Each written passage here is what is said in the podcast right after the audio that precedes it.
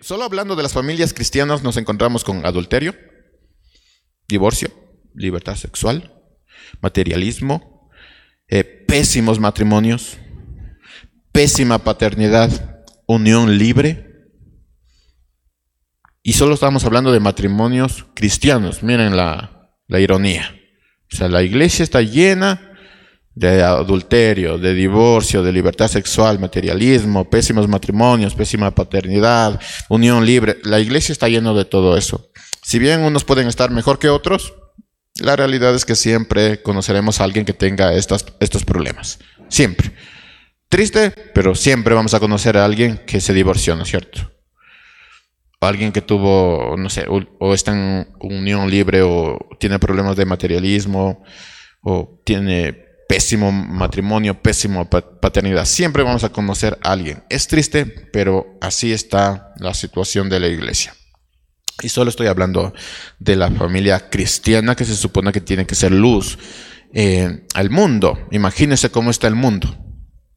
Si en la iglesia tenemos adulterio, si en la iglesia tenemos unión libre, si en la iglesia tenemos pésimos matrimonios, imagínense cómo está el mundo. Debe ser terrible, ¿no? Piénselo, hoy las iglesias están conformadas por familias destruidas. Esa es la iglesia. ¿Qué es la iglesia hoy? La unión de familias destruidas, que vienen aquí como una especie de... esperando un acto mágico, como es... Te llevo, llevo a mi esposo, llevo a mi esposa que no es cristiana, que no es cristiano a la iglesia para que escuche y cambie, como una especie de acto mágico, ¿no? Sí, hoy las iglesias están conformadas por ese tipo de matrimonios, de ese tipo de, familias. Vamos a la iglesia, hijo, porque estás rebelde, entonces que escuche la palabra de Dios, como si esto fuera algo mágico. Otros llegaron a Cristo de una familia destruida, de una familia de divorcio, de una familia, no sé, donde hubo engaño. Y a esto le podemos añadir que las justificaciones son muchas. Es que era la época, ¿no? Las justificaciones son muchas, los responsables son pocos. Nadie asume su propia responsabilidad. Las excusas son muchas, las decisiones son muy pocas. Yo les hablaba de que este proceso ya nos tomó ocho meses. ¿Usted cree que en ocho meses uno puede decidir algo? Ocho meses, ¿no? Las excusas son muchas, es que el tiempo está covitoso, ¿no? Entonces no se puede hacer nada. Como quiero algo grande, entonces no tomo decisiones. El tiempo está difícil. Ocho meses en tomar una decisión, mis hermanos. Las excusas son muchas, las decisiones son pocas. Esa es la iglesia cristiana el día de hoy. Yo me preguntaba si Dios viniera hoy por su iglesia, ¿a quiénes de nosotros creen que va a llevar? Mm. Una estadística, les había conversado de esta estadística, dice que de cada 100 matrimonios, 60 terminan en divorcio. Se casan 100, a los pocos años 60 se divorcian. De esos 40 restantes, 35 no se separan porque no tienen el valor para asumir la separación. O sea, están ahí, ¿no? Metidos en el matrimonio, están sufriendo, tienen muchos problemas, pero no se separan, no sé, por los hijos, porque no quieren asumir esa decisión, porque dicen todavía podemos arreglar el tema, pero no haces nada esperando que en la iglesia te den la solución mágica. 35 no se separan porque no tienen el valor para asumir la separación. Estos matrimonios se, quedan juntos por distintas eh, presiones, ya sea religiosas, familiares, que te digan, no te divorcies, ora, ora, como que la oración fuera mágica. Por una presión social, por una presión también económica. Que ¿qué vas a hacer si te divorcias? No estoy diciendo que se divorcien. La cosa es que tienen un mal matrimonio y no lo, no lo arreglan. Se quedan en ese mal matrimonio. No hacen nada por, por esta presión económica, emocional, religiosa, social, familiar. Ahí está la familia, no, no, no te divorcies. Y por otro lado, divórciate. Como que los cristianos tuvieran el derecho de decir, quédate con una persona o divórciate con una persona. Dato interesante, el pastor no, es, no está para decirles que se queden en el matrimonio, tampoco les va a decir que se casen, tampoco les va a decir que se divorcien. Hay un límite en el tema del pastorado y hay un límite en el tema del, cristianismo. Esa es una decisión tuya y es una decisión que viene de eh, con sabiduría de lo alto. Nadie te puede decir divórciate o cásate o quédate en ese matrimonio. Nadie. Nadie, porque no es una decisión tuya, sino, o sea, no es la decisión del consejero matrimonial, sino de tuya y del eh, y de Dios. De estos cinco matrimonios, recuerden, quedan cinco matrimonios que parece que están felices. Tres no son completamente felices y dos sí realmente lo son. Es decir, que de 100 matrimonios, 60 se divorcian de esos 40 que, se mantienen juntos, 35 no se separan por temas, eh, por presión social, familiar, lo que sea, y eh, los cinco restantes, tres de ellos no son completamente felices. Dice, estamos bien, no estamos como más o menos, así y así y así, como que el matrimonio fuera de altas y bajas. Si alguien cree, no, es que a veces es parte del matrimonio tener discusiones, ¿no? Sí, pero no las altas y las bajas. Eso no es parte del matrimonio. Entonces, tres de ellos no son completamente felices. Eh, buena terapia, si usted está casado, buena terapia, decirle, ¿eres feliz? A la otra persona. ¿Eres completamente feliz? A ver qué te responde. Tres no son completamente felices y solo dos de 100 matrimonios son felices. ¿Qué, dice esta estadística? Que en la iglesia pasa. Que en la iglesia no hay matrimonios felices. Esto nos demuestra que con pruebas, no dice, se está inventando, no, con pruebas nos demuestra esto que para ser feliz en el matrimonio, para estar, para tener una familia feliz, no solo basta desearlo. Hay que buscar. Hay que trabajar en el matrimonio. No luchar, porque a mí no me gusta la palabra luchar. Siento que, están ahí peleando de cásate conmigo. De quédate conmigo y están luchando. trabajar me gusta más. Hay que trabajar, hay que, hay que quitar ciertas cosas para tener una familia feliz. No basta solo con desearlo. O en algún momento lo vamos a hacer. ¿Qué vamos a ver el día de hoy? Me encantaría terminar con un mensaje de aliento. Espero que sea aliento para ustedes, pero, pero también es un mensaje fuerte. Mis hermanos, dentro de... Si, nosotros hiciéramos un top, top 10 de los personajes bíblicos, de los hombres bíblicos de Dios, eh, ¿cuál estaría en las primeras posiciones? A ver, díganme nombres. Top 10 de los hombres de Dios. Pablo. Pablo. ¿Quién? Elías. Elías. Moisés. Abraham y no entendí. José, el papá de Jesús o...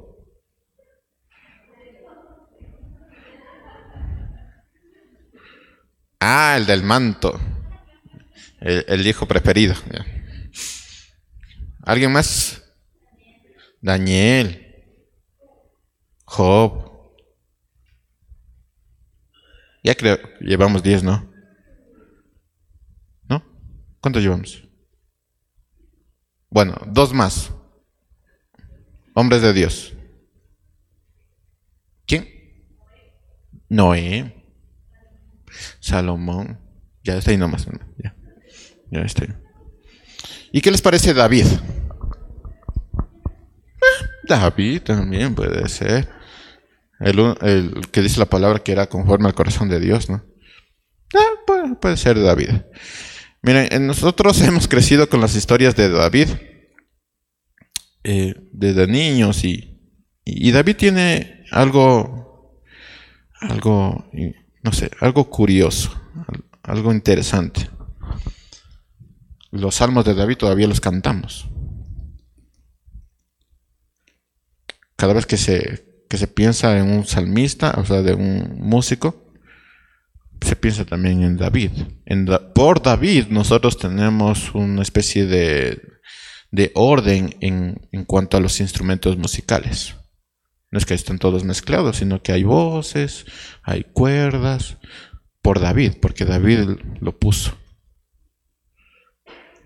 Hay viento, o sea, hay un, hay un orden por David. Entonces, David tiene algo, algo curioso y yo también creería, digámoslo, ya no top 10, top 15. Yo creo que David también entraría en, esa lista. ¿Qué conocemos de David? Que David era conforme al corazón de Dios, eso conocemos. Y eso se nos viene a la mente. Pero David tenía sus cuestiones familiares. Que cuando uno lo recuerda, creo que lo, revisamos, ¿cierto? La, historia de, David lo revisamos, ya como que David ya quedó como abajito, ya cuando uno piensa en hombre de Dios ya no piensa en David, porque ya lo estudiamos, ya tenemos en la mente sus cuestiones familiares. Bueno, eh, para los que no sepan, los que son nuevos y no les gusta leer o, o son nuevos, ¿no? David va más allá de esa historia. Tiene otras cuestiones familiares bastante divertidas, digámoslo así por no ser duro, bastante interesantes. Quiero comenzar leyendo con ustedes cuatro pasajes que nos van a resumir la vida que tuvo este hombre. Sí, son cuatro pasajes, son algunos algo largos, algo largos, pero acompáñenme en esos pasajes. Usted va anotando si es que, que tiene su cuadernito. Son cuatro pasajes que resumen toda la vida de David. ¿Estamos listos? ¿Son marcas? ¿Listos? Por si acaso atrás, si, todavía no tiene instrumentos para, para su escritura, atrás también hay. Cuatro pasajes. El primer pasaje es eh, 1 Samuel 16, 11.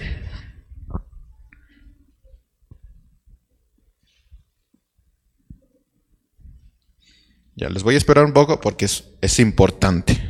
Primera Samuel 16, 11.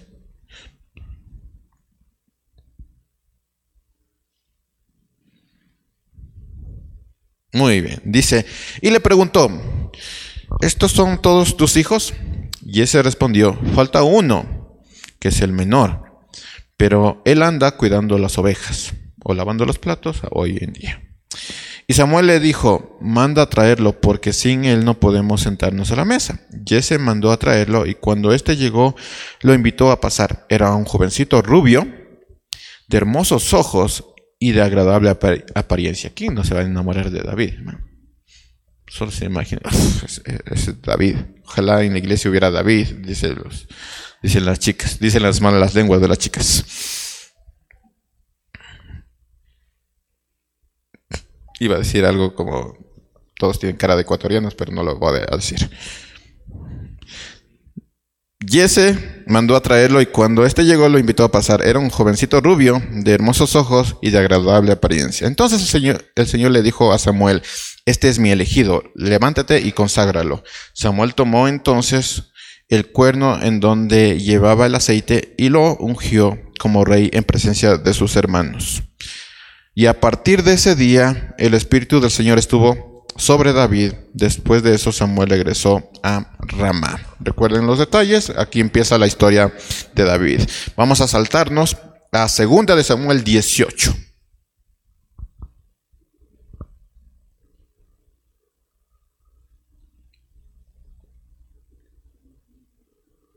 Segunda de Samuel 18, versículo 31 dice, en este momento llegó el etíope y dijo, buenas noticias para su majestad.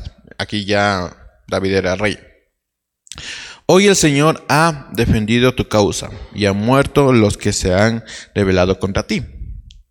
El rey le preguntó, ¿y el joven Absalón se encuentra bien? Y el etíope respondió, que todos los enemigos de su majestad y todos los que se sublemen contra su majestad y busquen su mal acaben como ese joven. ¿Alguien sabe quién es Absalón?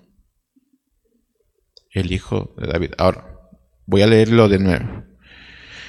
Que todos los enemigos de su majestad y todos los que sublemen, se sublemen contra su majestad y busquen su mal, acaben como ese joven. Y dice, no, mi hijo es rebelde, es que es así su carácter. Vamos a Primera de Reyes.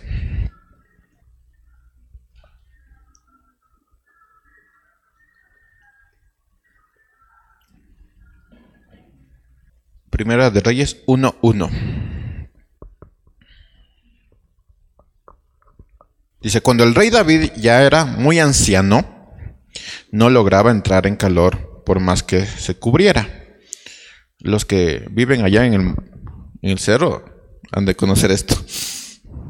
Eso debe ser familiar. No, lo, no lograba entrar en calor por más que se cubriera. Ahora, lo interesante de esto es que no es frío del cerro. No, no es frío, es otro tipo de frío. Es ese frío que te dice, como que ya es hora, ¿no? Es ese frío. Como que... Ah. Bueno, si alguien siente ese frío... Bueno, no lograba entrar en calor por más que lo cubriera. Sus siervos le sugirieron que se busque una joven a un virgen. Miren qué, qué siervos. Esos siervos. Que se busque a una joven, a un virgen, para que esté siempre abrigado, para que esté siempre abrigando a su majestad y durmiendo a su lado. Miren qué buenas recomendaciones. Así su majestad entrará en calor. Vean nomás. Se recorrió entonces toda la tierra de Israel y finalmente hallaron en Sunem una hermosa joven llamada Abisag y se la llevaron al rey, se la llevaron, Yo me imaginaba, se la llevaron así. Esa joven era muy hermosa y servicial, pero el rey nunca tuvo relaciones con ella. Yo pensaba, pues, ¿era necesario mencionarlo? Pues sí, era necesario mencionarlo. La pregunta para ustedes, mis hermanos, es, ¿dónde estaban sus hijos? Él dice que tenía mucho frío. ¿Por qué no habían los hijos abrazando a, su padre?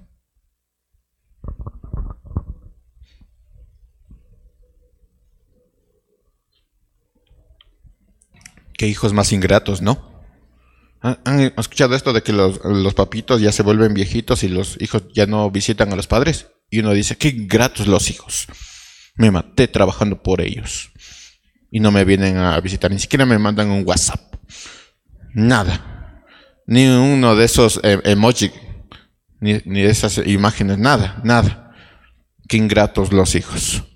¿Dónde estaban los hijos ahí visitando a su padre anciano que no podía calentarse, abrazando a su padre? ¿Dónde estaban? La otra pregunta, ¿dónde estaban sus esposas? ¿Por qué tuvieron que buscar a una joven? ¿Dónde estaban sus esposas? Sus concubinas. ¿Dónde estaban?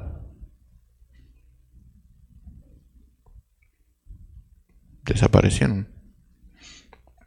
Bueno, el otro pasaje es eh, en cuanto a, cómo terminó David. Primera de Reyes 2, versículo 1.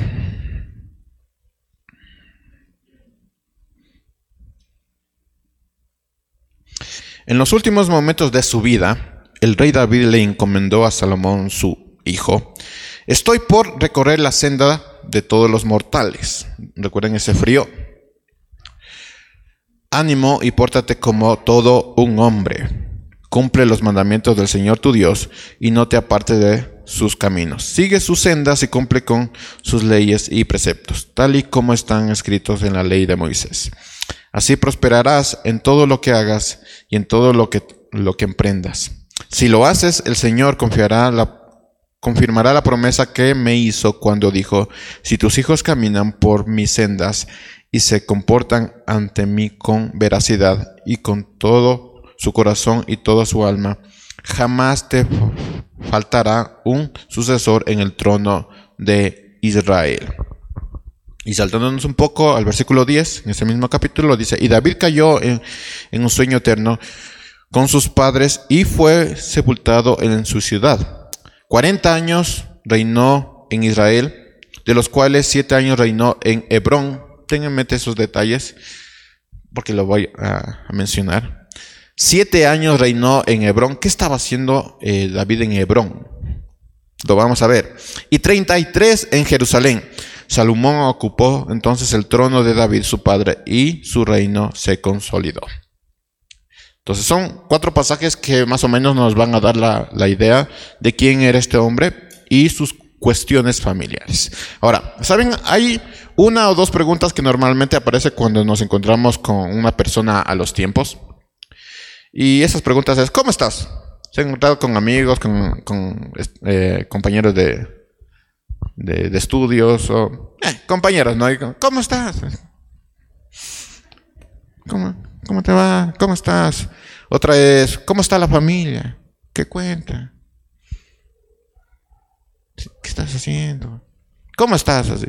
Pero son, son preguntas que normalmente nosotros encontramos cuando cuando nos encontramos con una persona a los tiempos. Y nosotros también decimos, ¿no? ¿Cómo está? ¿Cómo, está la familia? Saludos si son cristianos, bendiciones a la familia. Eh, son, preguntas, ¿no? Y, la pregunta que quiero hacerles eh, eh, el día de hoy es, ¿cómo estás tú? Digamos que nos hemos encontrado una semana después. ¿Cómo estás tú? ¿Cómo está tu familia?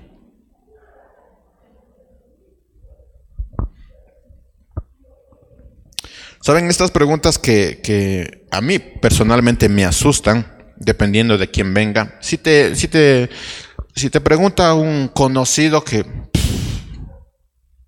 eh, no lo has visto lejos, la respuesta normalmente es la misma, ¿no? Bien, estamos, bien ahí. Altas y bajas, ¿no? Altas y bajas, pero bien. ¿Cómo está la familia? ¿Cómo está el matrimonio? Sí, bien. A veces peleamos, nos gritamos. Pero estamos bien, sí. ahí progresando con la ayuda de Dios, ¿no?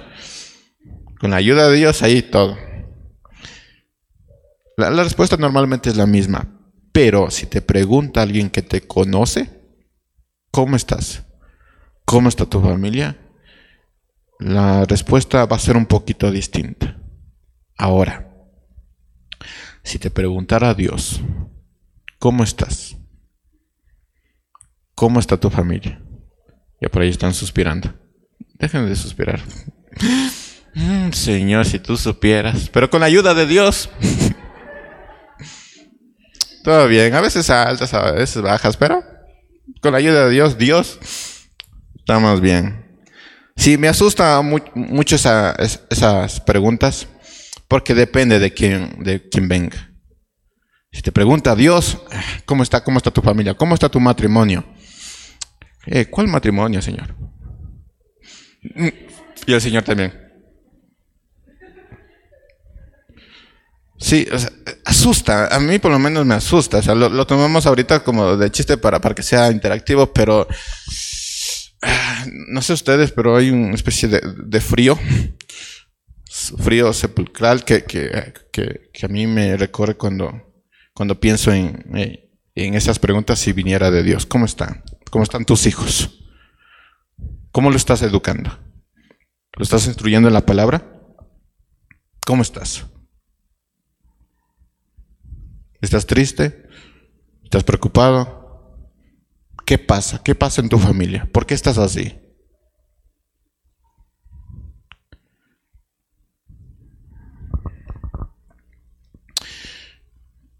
Regresando a David, ¿Cómo es que un joven que fue escogido por Dios y dice que el Espíritu de Dios estaba con él, eh, llegó a su vejez y no tenía a nadie que lo calentara? ¿Dónde estaban sus hijos? ¿Dónde estaban sus esposas? ¿Sus concubinas? ¿Dónde estaban? ¿Cómo es que empezó bien? Fue llamado por Dios y después terminó viejo y solo. ¿Qué pasó? ¿Cómo es que este tremendo líder militar fue uno de los peores padres y esposos de toda la historia bíblica? ¿Qué pasó?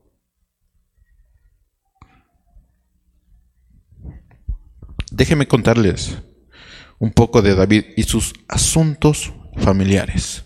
¿Qué es lo que pasó? A David se le cuenta por lo menos ocho esposas. Miren mis hermanos, los que tienen una sola esposa, ustedes no son nada. Ustedes son un chiste. David tuvo por lo menos ocho esposas, ni contar a Salomón. nada, ustedes no existen. Por lo menos ocho esposas, sin mencionar a sus concubinas y a sus conquistas. Miren lo que dice la palabra, era rubio, o sea, era agraciado. ¿Ustedes creen que no va a conquistar? Oh, hermanos, ahí salía y tres, cuatro caían a su alrededor. Eso lo hablaba ya estaban cayendo a su alrededor. Era, era un, joven, un señor, un viejito bastante guapo, muy, muy agraciado. Así que tenía muchas conquistas, tenía muchas concubinas y, llegó a tener ocho esposas. Si, si, lo quieren leer, si lo quieren contar, si son un poquito chismosos en eso, si lo quieren contar, yo les ayudo. Está en Primera de Crónicas 3. Solo anótelo si lo quiere eh, contar, ¿sí? Lo interesante de esto es que cada vez que se menciona en Primera, en primera Crónicas 3, cada vez que se menciona a un hijo, también se menciona a una madre diferente. Es lo interesante de David. Se menciona a los hijos y a una madre diferente. Ojalá fueran de una sola madre. Pero no, se menciona eh, a una madre diferente. Entonces, eh, lo, invito a comprobar esto, sea un poquito chismoso. Aquí, si, si le permite, está eso en Primera de Crónicas 3. Era un hombre infiel, mis hermanos. David era un hombre tremendamente infiel, que le gustaba conquistar mujeres. Su debilidad eran las mujeres. Le encantaban las mujeres. Tremendo líder, Ganó un montón de batallas, pero era un hombre infiel, que le encantaban las mujeres. Pero entre todo esto, hubo un evento que me gustaría mencionar y que está relacionado a una de las esposas de, David. Y también conquistas de, David. David se casa con una princesa, su tercera esposa. Hermanos, los que tienen una sola esposa, ustedes no son nada. David se casó con una princesa. Nada, no somos nada. Su tercera esposa era una princesa. Esto está en 2 de Samuel 3, de 3 al 5. No, no de esa de eh, mi esposa es una princesa, es una reina. No, no, no. Princesa, princesa.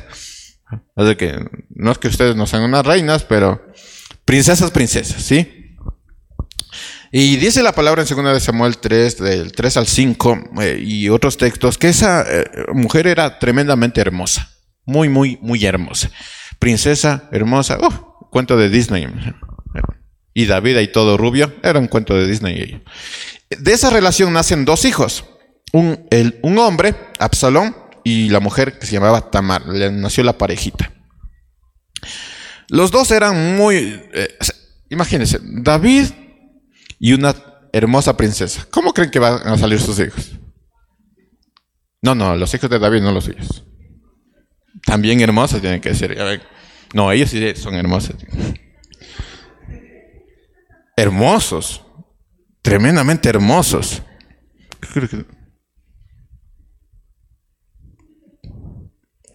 Estoy esperando que pase el, la vía positiva. Algo así. O sea, es una foto que se encuentra en... Ustedes van a decir, no, ese joven como que está más o menos. Pero en esa época, mis hermanos, uff, Uf. Hermosos, los dos hermosos. Los dos eran de muy buen parecer. Y la Biblia dice que el cabello de Absalón era tan bello que se cortaba una vez al año. O sea, era tan, tan bello que uno dice, ay, qué pena me da cortarle a mi hijo. ese sí era bello, no ahora que dice, que me da pena y no le cortas. No, ese era tan bello, tan, tan bello, el, cabello de Absalón, tan, tan bello, que solo se lo cortaba una vez al año. Tomen ese, eso en cuenta porque es muy, muy importante. Esto del cabello va a tener mucho significado después. Entonces, hubo también otro hijo de David que se llamaba Amón. Esto lo pueden ver en, en Samuel. Debe ser primero de Samuel 13. Y dice que este hijo de David, medio hermano de Absalón y medio hermano de Tamar, se enamoró de su hermana Tamar. Eran tan bellos los hijos de esta princesa que, se enamoró eh, Amón de su hermana Tamar. Y dice que se enfermó de amor. Alguien se ha enfermado de... ¿Cómo le decimos aquí? Se encamotó. Estoy encamotado. Hay que me movió el piso siento maripositas. Se enfermó, dice, se, se enfermó de amor por, por Tamar. Y entre engaños, usted puede leerlo, entre engaños llega a abusar de su, de su media hermana. Él dice, estoy enfermo, dile, eh, hay un amigote ahí. Si usted lee en la historia, hay un amigote, no amigo de esos. ahí voy a utilizar las palabras de las mamás. Ese amigote, un amigote ahí que le, que le da una, una, una idea, ¿no? Hasta como que estás enfermo, dile a tu hermana que te atienda. Y sin meterme mucho en eso porque es triste, eh, entre engaños llega a abusar de su hermana Tamar. Y cuando Amón cumple su, su deseo, surge un odio tremendo, mucho más grande que, que su enamoramiento, un desprecio.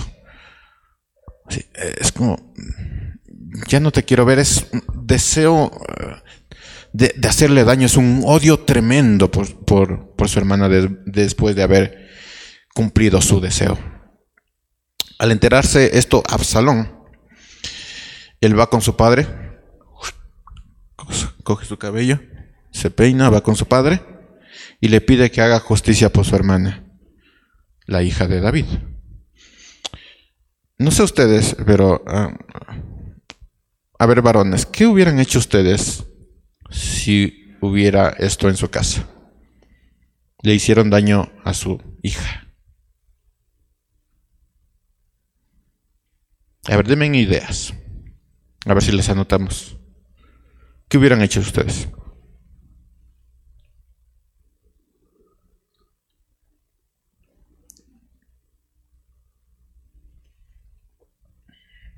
La palabra dice que David se enojó.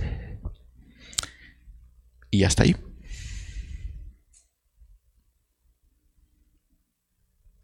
Ahí acabó. Se enojó. Y esto hace que el odio, no, que esto hace que crezca un odio eh, desmedido en el corazón de Absalón, no solo por su medio hermano Amón, sino por su padre. Dos años después, con este odio desmedido contra, contra su hermano, Absalón manda a matar a Amón. Él hace toda una fiesta, hace una fiesta de, no sé, hagan ustedes de, Navidad. Hace una fiesta, invita a todos y manda a matar a su hermano a Amón. Ah, a raíz de esto, él sale corriendo y se exilia por tres años. A los tres años, por consejo de, unos, de uno de los generales, un general le dice, no es bueno que tengas a tu hijo Absalón exiliado. No es bueno para que los demás, para, por los demás, ¿no? Porque, ¿cómo van a decir los demás que, vas que tienes un hijo eh, exiliado? O sea, no es bueno que tengas un hijo ahí aparte, no es bueno. Entonces, eh, David manda a traer a Absalón, pero no le permite estar en su presencia. Manda a traer a, su hijo, pero no le permite estar en su presencia. David no quería tener cerca a su a alguien que cometió un crimen tan terrible, ¿no? No le quería tener cerca por su crimen, pero no le, no le quería tener lejos porque también era su hijo. Esta decisión de David incrementa el rencor de Absalón, porque él va buscando a su padre, pero se encuentra que su padre no quiere recibirlo. Es un hijo buscando a su padre. Y es un padre que no quiere recibir a su hijo. Y es entonces donde Absalón decide quitarle el trono. Absalón se gana la confianza de su pueblo y, dice la palabra que Absalón caminaba y la gente dice, Su Majestad. Y, Absalón dice, no, no tienes que, que arrodillarte. Si fuera yo el rey, todos estaríamos iguales. No tienes que arrodillarte. Luego eh, se encuentra con personas que estaban buscando al rey y les dicen, no tienes que buscar al rey, si yo fuera el rey, yo te haría justicia. Entonces Absalón se gana la confianza del pueblo, organiza un ejército y se enfrenta a su padre. Dice la palabra que David tuvo que huir de su hijo. Y, no es que David no tenía el poder para, para, para pelear eh, contra su hijo, sino que David Ah, no quería enfrentarse a su hijo. ¿Pasa que, que, hay un problema en casa y los padres no quieren enfrentar a su hijo? Es que mi hijo, ¿no? No voy a confrontarlo, no voy a tratar el problema, pero quiero que esté ahí. No quiero que se vaya. David, al no querer enfrentar a su hijo, huye de él pero la batalla ya no se pudo postergar. En algún momento te alcanza. Y eso es lo, que pasó a David. En, esto es lo que eh, la Biblia nos narra, cómo estaba el corazón de David. En todo esto, en todo lo que estaba pasando con, su hijo Absalón, la, la, Biblia nos narra qué estaba pasando en el corazón de David. Segunda de Samuel 15.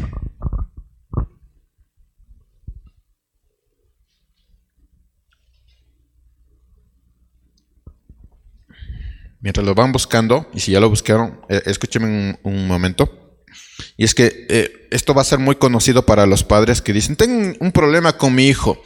Y van delante de Dios llorando, con la cabeza ah, baja, llorando, llorando, llorando, porque tienen un problema con su hijo.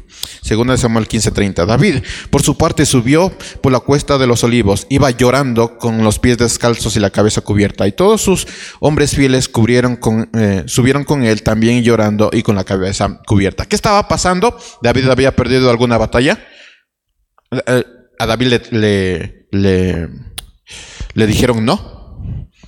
Una mujer le dijo no, le rechazó.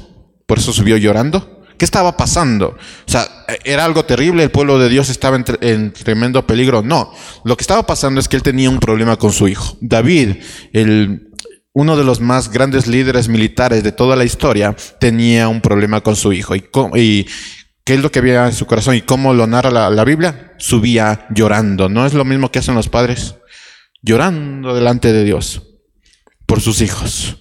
Y llora y llora y se arrodillan delante de Dios y claman delante de Dios. Eso es lo que estaba pasando David, un tremendo líder, pero tenía un problema con su hijo y es llorando, llorando. Para no hacer la historia más larga, entre derrotas y victorias, el ejército de Absalón es derrotado y, eh, y él trata de huir. Él sale huyendo, pero su cabello se enreda en unos matorrales y quedó colgado. No murió, pero quedó colgado. ¿Recuerdan el hermoso cabello de Absalón? Bueno, quedó colgado. Uno de los soldados lo, encuentra y le ve, le ve colgado. Yo había visto esto y me pareció hasta chistoso. Que se queda colgando y, y uno le, y, dos soldados le encuentran y le empiezan a lanzar lanzas. Le empiezan a lanzar lanzas. Le empiezan a lanzar lanzas.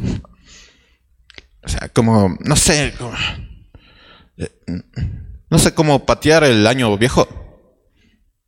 Así, era Absalón colgado de, su cabello, de su hermoso cabello, y lo encuentran y empiezan a, lanzar. No, no tenía con, qué cubrirse y empiezan a lanzar eh, lanzas contra su cuerpo. Y al finalizar, le cortan el cabello y Absalón cae muerto. No lo entierran, sino que como a un perro solo pusieron piedras encima. Hermanos, así terminó la vida del hijo del rey. Como un perro. Y pensando, eh, uno de los soldados que David se alegraría por la muerte de su hijo, va y cuenta así como, ni sabes David, ni sabes. Y, le, dice esto, 2 Samuel 18, 31.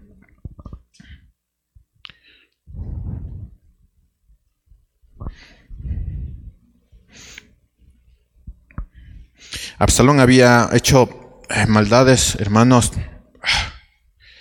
Mataba gente, era terrible lo que hizo Absalón. Entonces, de alguna manera se justifica la alegría que tenían los soldados al ver a Absalón muerto y tratarlo de esa manera como un perro, de alguna manera. Entonces, e, este etíope sale corriendo y busca a David como si fuera esto una buena noticia. Y dice, en ese momento, versículo 31, y en ese momento llegó el etíope y dijo, buenas noticias para su majestad. Hoy el Señor ha defendido tu causa y han muerto los que se han rebelado contra ti. Y el rey le preguntó, ¿y mi hijo Absalón? ¿Se encuentra bien? El etíope respondió, que todos los enemigos de su majestad y todos los que se sublemen contra su majestad y busquen su mal, acaben como ese joven, ni siquiera como tu hijo, como ese joven. Y el rey se estremeció y mientras subía a su cuarto, se echó a llorar y decía, Hijo mío, Absalón, Hijo mío, Absalón, ¿cómo quisiera yo haber muerto en tu lugar, Absalón, hijo mío? parecido a, lo que dicen los papás, ¿no? ¿Cómo quisiera yo sentir ese dolor para que tú no sufrieras? Hijo, hijo mío. ¿Qué es lo que quiero eh, de esta, de esta historia? David, un gran rey, un excelente guerrero, un extraordinario comandante militar, pero un terrible padre y esposo. Terrible. Y hay un texto que nos muestra eh, ¿Cómo, cómo, estaba la, situación en este caso? Ah, pero antes de eso, ah, hay algunos, hace algunos días yo conversaba con una pareja acerca de, la muerte. Ah, y es bastante interesante, no sé si, si los matrimonios han conversado sobre la muerte, pero es bastante interesante. Tengan en mente esto porque va a ser importante. Hay un texto que nos muestra el estado eh, de David con respecto a todo lo que estaba pasando con sus hijos, e incluso antes de la muerte de, Absalón. Dice segunda de, Samuel 15:30. Samuel, por su parte, subió por la cuesta de, los olivos, iba llorando con los pies descalzos y la cabeza cubierta, y todos sus hombres fieles subieron con, él también llorando con la cabeza cubierta. Entonces, David ya estaba tremendamente dolido por lo que estaba pasando con Absalón. Y esto antes de, entrar a la batalla, ¿no? Antes de que Absalón muriera. Ya estaba completamente destrozado. Imagínense cuando Absalón murió. Pero hay unas preguntas que, que, surgen de toda esta historia. Y es que, ¿cómo es que este rey terminó afrontando estas situaciones familiares? O sea, ¿cómo llegas a ese punto? Empiezas eh, teniendo el Espíritu de Dios contigo escogido por Dios. ¿Cómo llegas a, este punto de afrontar estas situaciones familiares? ¿Cómo llegas a eso? O sea, ¿qué, pasó en, todo esto? ¿Cómo es que este rey terminó solo en su lecho? ¿Cómo es que no había nadie con él en las noches frías? ¿Cómo, cómo, cómo, qué pasó? O sea, ¿qué pasó? ¿Los hijos eran desobedientes? ¿Los hijos son ingratos? Pasó eso, que los hijos son ingratos y por eso no, estaban con él. Y por eso él tuvo que afrontar estas situaciones familiares. O sea, ¿qué pasó? Normalmente se piensa así, ¿no? Que, ay, que los hijos son ingratos. ¿No será acaso que tú fuiste un terrible padre? Una terrible madre. ¿No será acaso eso? Pienso yo, no sé.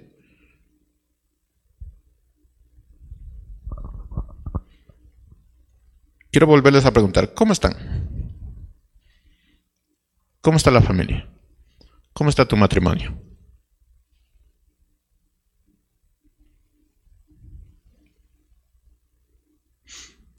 Algo que debemos tener en mente es que la vida no nos enseña a afrontar situaciones difíciles. La vida es dura. Estoy volviendo viejo, por eso utilizo palabras así. La vida es dura.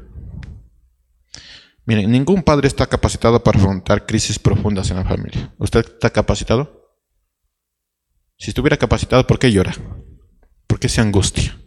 Ningún padre, ninguno, ninguno está capacitado para afrontar crisis profundas de la familia. Ninguno.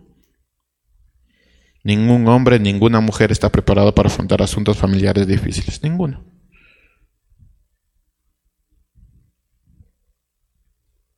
Jóvenes, ¿están capacitados cuando esperan justicia de sus padres pero no la encuentran?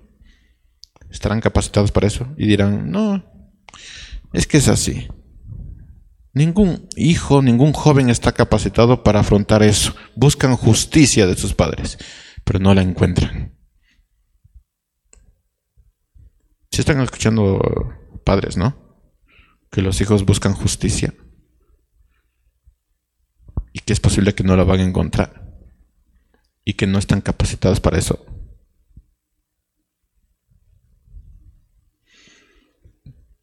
Padres, ¿están capacitados para afrontar profundas crisis familiares?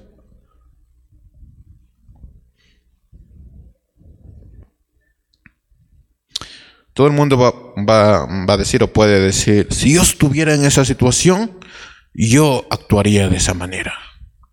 Porque no estás en esa situación, por eso no sabes. Ninguno, nadie está capacitado para afrontar profundas crisis familiares. Nadie. Muerte, engaño, divorcio, nadie. Son crisis tremendas y nadie está capacitado para eso. Nadie.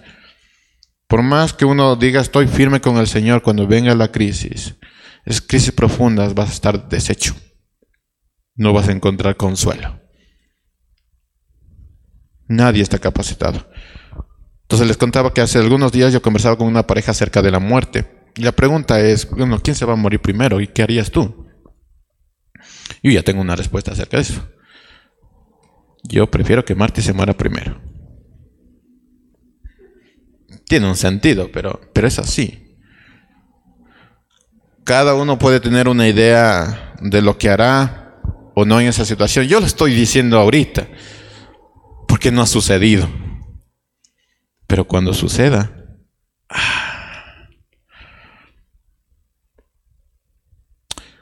la realidad es que no sabemos cómo vamos a actuar en tales situaciones. No sabemos. Nos preparamos, conversamos, no sabemos. Aún estando alertados de que va a suceder, no sabemos cómo vamos a actuar. No estamos preparados, no vamos a estar preparados. No lo vamos a estar. La vida no nos enseña a afrontar situaciones difíciles. La vida simplemente nos pone situaciones difíciles. Y ya. Y después de eso vas a aprender. No, no vas a aprender. Porque son situaciones difíciles. Va a seguir el mismo dolor o a veces peor. No estamos capacitados. Pero algo debemos tener en mente. Es peor permanecer inmóviles. Eso es peor. Está bien que no estemos capacitados. Eso es una verdad. Pero es peor permanecer inmóviles. Eso es lo peor del mundo. Lo peor.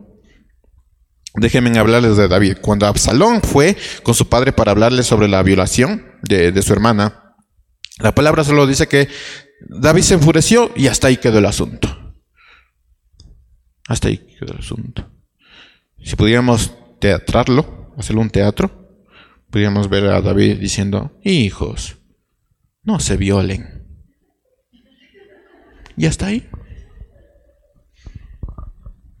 Hasta ahí. Dice que se enfureció. Y hasta ahí quedó el asunto. Tu hijo está haciendo esto, tu hijo está haciendo aquello. Tú enfureces, pero hasta ahí queda el asunto. Hasta ahí, no hay nada. Hasta ahí. Cuando volvió a Absalón de su exilio, David nunca habló sobre el tema. Nunca. Pasó la, crisis y nunca habló del tema. Esperemos que crezca, ¿no? Esperemos que aprenda de sus propios errores. Nunca habló del tema. Su hijo estaba esperando que David se encontrara con él Nunca pasó. Los hijos esperan que los padres conversen acerca del asunto. Buscan justicia. Pero no pasa. Es que es mi hijo, ¿no? Es que es chiquitito todavía. Y no hablas de, acerca del asunto. Ni reprendes ni nada. Te enojas, ¿no? En mi casa no se hace eso. Y ya. Y esa es tu solución. Otro hijo de David llamado a Adonías también quiso quitarle el trono. Y la palabra no nos dice que David no le dijo, eh, ¿qué pasó pues Adonías? ¿Qué estás haciendo? No, no dice eso. Jamás David reprendió ni pidió cuentas de lo que hizo. Jamás. ¿Por qué hiciste esto? Jamás le dijo eso. Jamás. Eso está en Primera de Reyes 1.6 que quieren eh, buscarlo en su casa. ¿David estaba preparado para afrontar tales situaciones? No, no estaba preparado. Pero eso no significaba que debería permanecer inmóvil frente a tales asuntos. Simplemente la vida te, te, puso esas situaciones. Tenías que haberlo afrontado. No quedarte inmóvil. Eso me recuerda a los padres que no reprenden a sus hijos para que ellos no se traumen. ¿Han visto esta generación de cristal que se trauman todos? Si les hablas se trauman. Si les quitas el celular se trauman. Todo les trauma a esta generación. Entonces hay padres de nuestra generación que, que, no reprenden a sus hijos. ¿Por qué? Porque se trauman, ¿no? O como yo les había comentado, en mi generación, mi mami me decía, te quedas sentado y callado cuando era el culto. ¿Ahora qué hacemos? Ah, es que son niños, ¿no? Mandémosle abajo para que se distraigan. En mi generación era... ¿Me traumé? Sí. Pero salí buena. Eh, salí buena. Entonces, eh, esos son los padres que hoy tenemos, ¿no? Se trauman y no conversan con los hijos, no le reprendan a sus hijos, no, porque son hijos, son chiquititos, ¿no? Y no, y no entienden. Y les tratan como, como no sé ustedes, no, no entienden. Esa es la generación que, tenemos. O esos padres que se quedan inmóviles frente a los errores de sus hijos pensando, ya van a aprender, ¿no? Esperemos que Dios lo toque, lo revuelque en el lodo y aprenderá, que él solito tiene que aprender. Pero si vive en tu casa, tú tienes que hacer algo. No es que hoy día no quiere venir a la iglesia, vive en tu casa. ¿Cómo vas a permitir que tu hijo pueda decidir sobre ti? ¿Qué es? Otro Absalón que dice, no busco, no encuentro justicia donde mi padre, entonces lo voy a, eh, voy a quitar el trono. Y ahí estás peleando con tus padres. Pero es tu casa. No es que no le gusta, es que se aburre, que se duerme. Enséñale que esto es importante. No es que Dios va a topar su corazón y Él mismo va a surgir. Oigan, hermanos, en algún momento nosotros perdimos la, el camino, ¿no? Inmóviles, padres completamente inmóviles sobre el problema de sus hijos. Inmóviles. Ahí cruzado de, los brazos a ver si Dios hace algo mágico con sus hijos. Pero es tu casa, es tu autoridad. Aunque no le guste, ya saliendo de tu casa, ahí es otra cosa. Pero en tu casa se hace lo que tú tienes que hacer. Padres completamente inmóviles. Y después están diciendo, ¿por qué pasó esto? ¿Por qué se tardó tantos años? Claro, permaneciste inmóvil. Y cuidado con los hijos que pueden terminar como Absalón, como perros. O esos padres que pasan la vida esperando que Dios los toque, haga algo mágico, sin que ellos corrijan el camino de sus hijos. Entonces, ¿para qué te dio la autoridad de ser padre? ¿Para qué te dio eso? No tiene sentido. En algún momento perdiste totalmente el sentido de la paternidad, el sentido de la familia. En algún momento. Y piensas que haces bien porque lo dejas. hermanos, en algún momento perdimos totalmente el sentido incluso de la lógica. Es locura completa. sería bueno que mientras vienen al, templo, vienen a escuchar un, mensaje, usted se pregunte, ¿cómo está tu matrimonio? ¿Cómo está tu familia? ¿Cómo están tus hijos? Mientras vienen, caminan, o sea, vienen. Antes, antes de entrar, sería bueno que cada vez que ustedes vengan al templo se pregunten, ¿cómo está tu matrimonio? ¿Cómo está tu familia? ¿Cómo están tus hijos? ¿Cómo están? ¿Dónde están tus hijos? ¿Dónde está tu esposo? ¿Dónde está tu esposa? A ver si le dices al Señor, estoy esperando que tú lo toques para que venga. Es locura, hermanos, locura. Cuando le haces la misma pregunta a un hombre como David, de ¿dónde está tu matrimonio? ¿Cómo está tu matrimonio? ¿Cómo están tus hijos? Tal vez notes alguna mueca en David. Digamos que David está aquí, tú le preguntas, ¿cómo está tu matrimonio? Tú sabes que tiene ocho esposas, ¿no? ¿Cómo está tu matrimonio? Tal vez encuentres una mueca en David, la misma mueca que, es posible que nosotros tengamos cuando te pregunte Dios, ¿cómo está tu matrimonio? Tal vez sea la misma. ¿Tú tienes ocho esposas? No. Pero posiblemente tengas un terrible matrimonio y no sepas cómo guiar a los hijos, no tengas autoridad en tus hijos. Tal vez sea la misma mueca. Nosotros podemos reprender a David. Tuvo ocho, eh, tuvo ocho matrimonios, un montón de concubinas. ¿Cómo está tu matrimonio ahora? Es bonito criticar a otra persona, ¿no? Pero cuando ya se trata de uno, la cosa cambia. Por eso a mí me da miedo si algún momento me encuentro con Dios y dice, a los tiempos que nos vemos, ¿cómo está tu familia?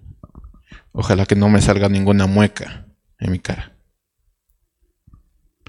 David, un gran rey, un excelente guerrero, un extraordinario comandante, pero un terrible padre y esposo. Tú puedes decir, un mi esposo es un tremendo trabajador, provee a la familia, pero es terrible esposo, terrible padre. No, pero les abraza, les cuida, terrible. Porque no hizo lo que tenía que hacer, lo más importante. La vida no nos enseña a afrontar las, las dificultades, las situaciones difíciles. La vida simplemente nos echa las situaciones difíciles. Pero también hay una verdad, y aunque hay muchas situaciones que, que van a salir de nuestro control, hermanos, la muerte sale de nuestro control, ¿cierto? Hay cosas que salen de nuestro control, pero también hay situaciones familiares que son consecuencia de nuestra eh, inmovilidad frente a la vida. Ahí no puedes eh, decirle a la vida que eh, es tu culpa, ¿no? ¿Por qué me echaste esto? No, no, son consecuencias de tu propia inmovilidad. Y ahí estás llorando delante del Señor con lágrimas cuando tú hiciste, no hiciste lo que el Señor te había dicho. Y después te preguntas, pero ¿por qué pasa esto?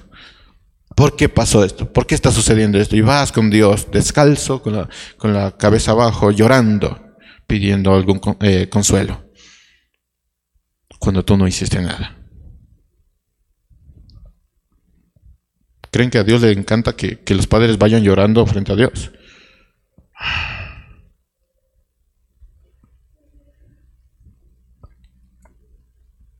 Padres, no sean como David. O sea, si después de todo este proceso que hemos tenido de ocho meses, eh, no hemos aprendido nada, lo único que que, espero que se queden es, no seas como David, no te quedes inmóvil, toma decisiones. No seas como David que fue descalzo delante de Dios con la cabeza baja llorando por mi matrimonio, por mis hijos. No es lo que Dios quiere. A Dios no le encanta verte así. El que siembra inmovilidad cosecha dolor. Si tú no tratas el problema, vas a cosechar dolor. No es que espero que crezcan. O espero que un maestro en la iglesia le, enseñe a mi hijo la Biblia. Si tú siembras inmovilidad, vas a cosechar dolor. Al final de, de toda esta historia, la pregunta es, ¿qué has hecho tú? Para que al final de tus días no caigas como David. O sea, ¿qué has hecho con tu matrimonio? ¿Qué has hecho con tu familia? ¿Qué has hecho con, con tu vida? Cuando llegues a viejo y no haya ningún hijo ahí, o se vayan los hijos y no te vuelvan a ver, no te llamen, Pues pregúntate, ¿serán que los hijos son así, son ingratos o será que yo fui un buen padre? Y saben que hay un punto de no retorno, un punto que ya no puedes volver a, a criarlos, que ya no puedes reprenderlos. Y es triste ese punto. Si creciste en una familia destruida, ¿qué has hecho tú para cambiar tu familia? ¿O sigues en la misma? Y así piensas que tus hijos van a tener una familia buena. Ah, no. No va a pasar. Al final de la, la pregunta es, ¿qué has hecho con la vida que te ha dado Dios? ¿Y qué has hecho con las situaciones que la vida te presentó? ¿Qué has hecho? Si te has quedado inmóvil, mm, posiblemente seas como David y termines como David. Ah, nos podemos quedar con la última descripción que, tenemos de David, lo que, tiene, eh, lo que dice Primera de Reyes 2.10. Dice, y David cayó en un sueño eterno con sus padres y fue sepultado en su ciudad. 40 años reinó en Israel, de los cuales 7 años reinó en Hebrón, donde tuvo hijos. Y 33 en Jerusalén. Pero, hermanos, si nos quedamos con esto de, David, con, esta historia de, solo con este texto de, que nos habla de David, eh, y no nos preguntamos qué hay de las circunstancias familiares, qué hay de tus circunstancias familiares, entonces tenemos un problema. ¿Con qué podemos terminar todo este viaje de las escrituras? Ocho meses, hermanos. Y hoy estamos terminando. Hay algunos llaman en proceso, yo lo llamaré viaje. Me gusta viaje. No quiero redundar en lo que ya he mencionado en todo este, este proceso o este viaje, pero solo quiero decir lo que hay en, mi corazón al terminar esta serie. Hijos solteros, honren y obedezcan a sus padres. Cuando salgan al mundo, nadie te va a llevar de la mano a la iglesia. Nadie. Hoy día los hijos se pueden quejar de no quiero irme a la iglesia. Cuando vayas al mundo, nadie te va a llevar de la mano a la iglesia. Vas a estar solo con las circunstancias y las situaciones que la vida te ponga de frente. Y van a haber situaciones muy difíciles. Y nadie te va a decir, vete a la iglesia, porque ya no van a estar los padres ahí. Así que mientras tengas tiempo, honra y obedece a tus padres. Aunque no te guste, obedece a tus padres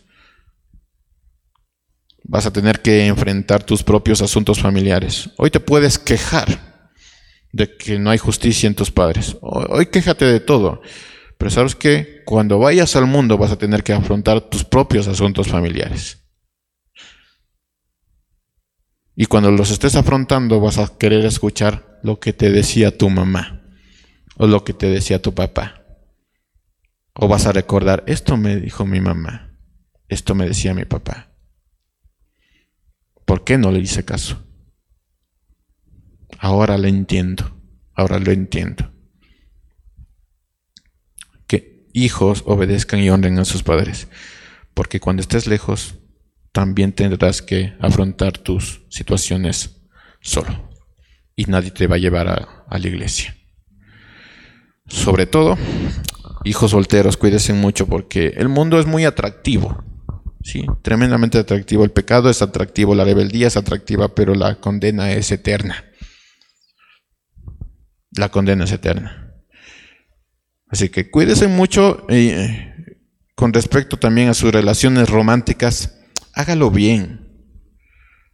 Ahorita uno puede jugar o tratar de jugar con el pecado. Hágalo bien, porque en algún momento vas a tener que asumir esas responsabilidades. Y no va a ser tan sencillo hágalo bien. No se olviden de que la lucha es todos los días. No porque empiezas bien, vas a tener una buena vida. La lucha es todos los días. Pero hágalo bien. Ahorita puedes jugar o intentar jugar. Pero si lo haces bien, vas a estar muy bien cuando vengan esas situaciones.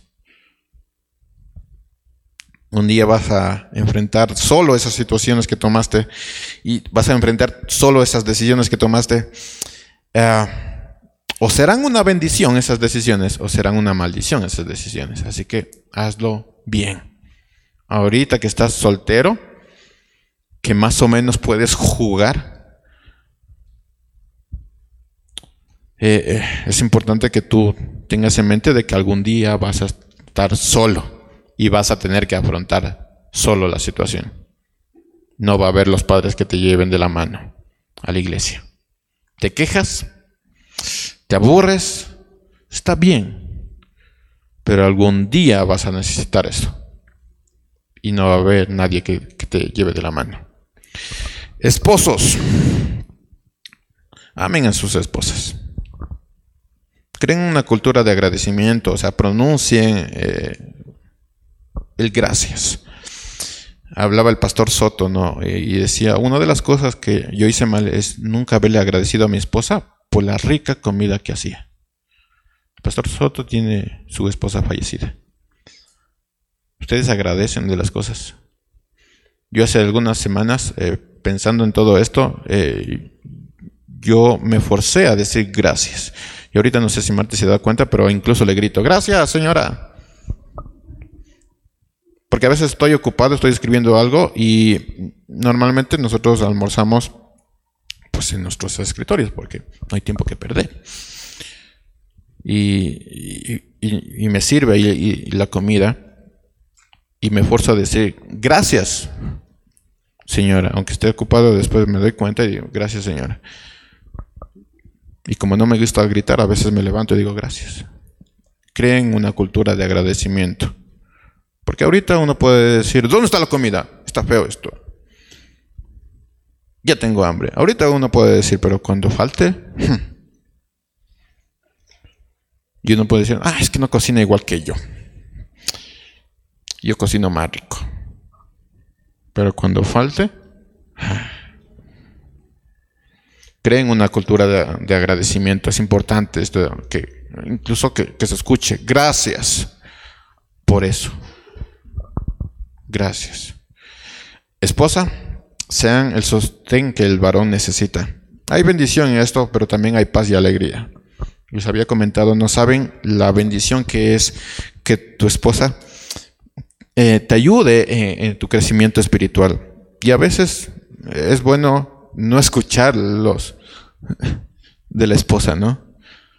Es bueno eso porque eso te da paz y tú mismo puedes entender, ah, hice mal.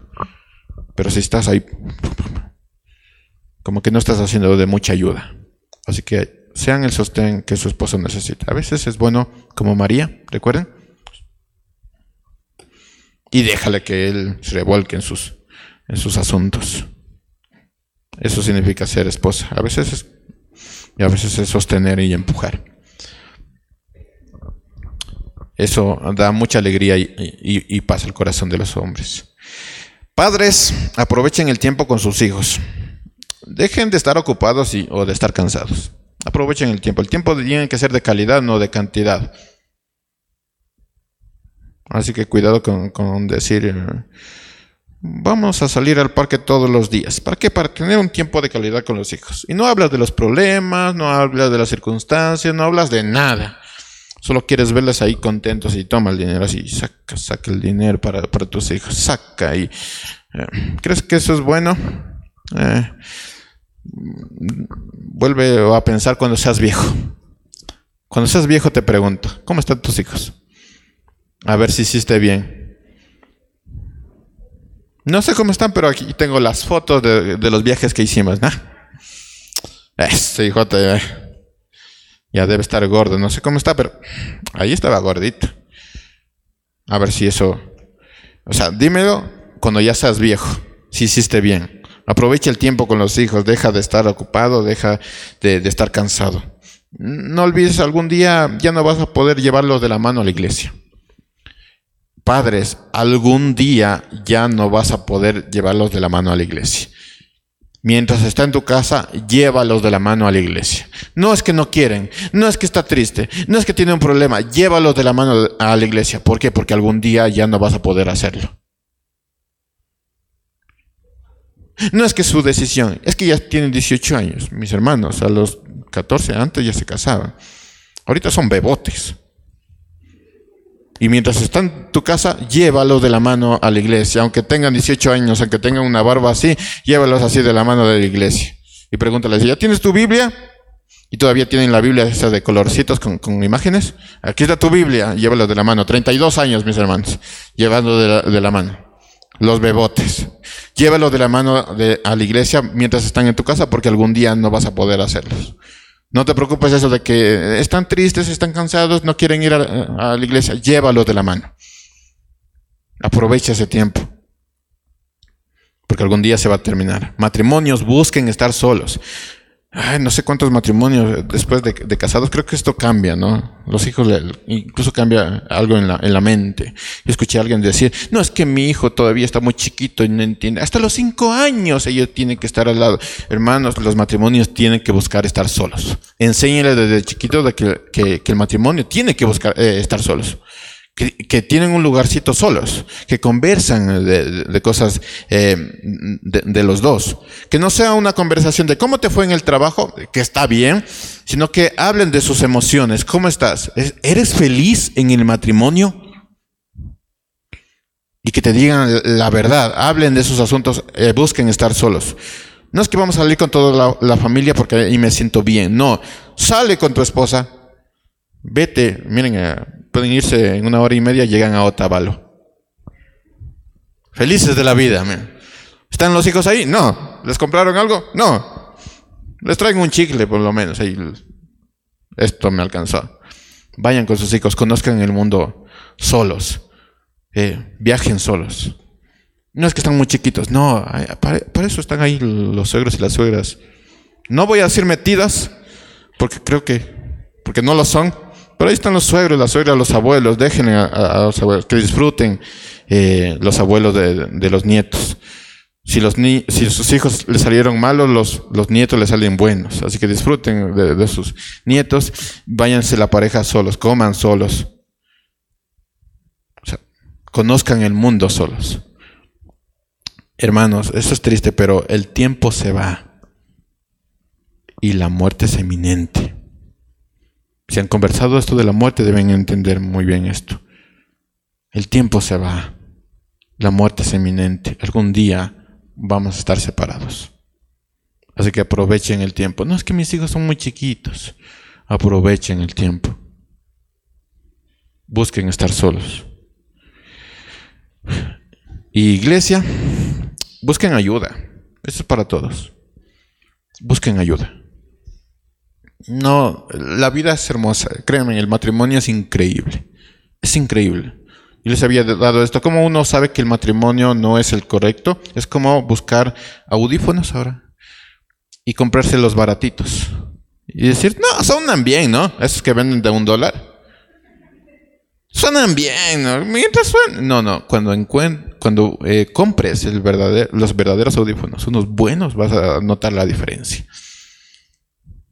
Así es el matrimonio. Uno dice ahorita, estamos bien, ¿no? No peleamos mucho. No discutimos mucho. Ah, estamos así, estamos así. Altas y bajas, pero con la ayuda del Señor, todo va a estar bien. No, o sea, no, no es así. Busquen ayuda si no tienen un buen matrimonio. Conversen con alguien. Arreglen sus asuntos, tomen decisiones. Lo peor que van a hacer, eh, lo, que, lo peor que van a encontrar después de pedir ayuda es ayuda. ¿Qué es lo peor que va, a suceder si ustedes piden ayuda? Van a encontrar ayuda. Es lo peor. ¿Les parece malo eso? ¿Encontrar ayuda si piden ayuda? No, es, lo mejor, es lo peor, ¿no? Así hay que pensar porque los varones les cuesta pedir ayuda. No, es que no, no necesitamos, solo conversación entre nosotros nomás, que nadie se entere. No, pidan ayuda, pidan ayuda. Y ahí van a encontrar el verdadero matrimonio, van a disfrutar del verdadero matrimonio. Y sobre todo, iglesia, el amor de Dios está por encima de toda crisis. El amor de Dios está por encima de toda crisis. Si las iglesias están formadas por familias destruidas, y si tú vienes de una familia destruida, eso no significa que eso tiene que ser tu historia. No tiene que ser tu historia. Porque el amor de Dios está por encima de toda crisis. Dios es la clave. No hay otro. Dios es la clave. Y al final, usted puede terminar con, esto. No como lo hizo David, como una especie de desesperación, hablando a su hijo de pórtate bien, que normalmente es así, ¿no? Hice mal trabajo como padre, como esposo, y al final de mis días, en mi lecho, voy a tratar de arreglar lo que hice toda mi vida, como lo hizo David. No, con un verdadero sentimiento de hijo, haz esto. Dice Primera de Reyes 2, 2, y con esto terminamos toda la serie, mis hermanos. Segundo de Reyes 2.2. Estoy por recorrer la senda de todos los mortales. Ánimo y pórtate como todo un hombre. Cumple los mandamientos del Señor tu Dios y no te apartes de sus caminos. Sigue sus sendas y cumple con sus leyes y preceptos, tal y como están escritos en la ley de Moisés. Así prosperarás en todo lo que hagas y en todo lo que prendas. Si lo haces, el Señor eh, confirmará la promesa que me hizo cuando dijo, si tus hijos caminan por sus por mis sendas y se comportan ante mí con veracidad y con todo su corazón y toda su alma, jamás te faltará un, sucesor en el trono de Israel. Vamos a terminar esta serie no queriendo ser como David, no repitiendo esa historia y tampoco repitiendo la historia de nuestros padres, de nuestros antepasados, no haciéndolo, tomando decisiones, pidiendo ayuda, no quedándonos inmóviles, no desviándonos del, del, camino, no llegando a la completa locura, sino haciendo lo que el Señor nos pide que hagamos mientras tenemos tiempo. Amén.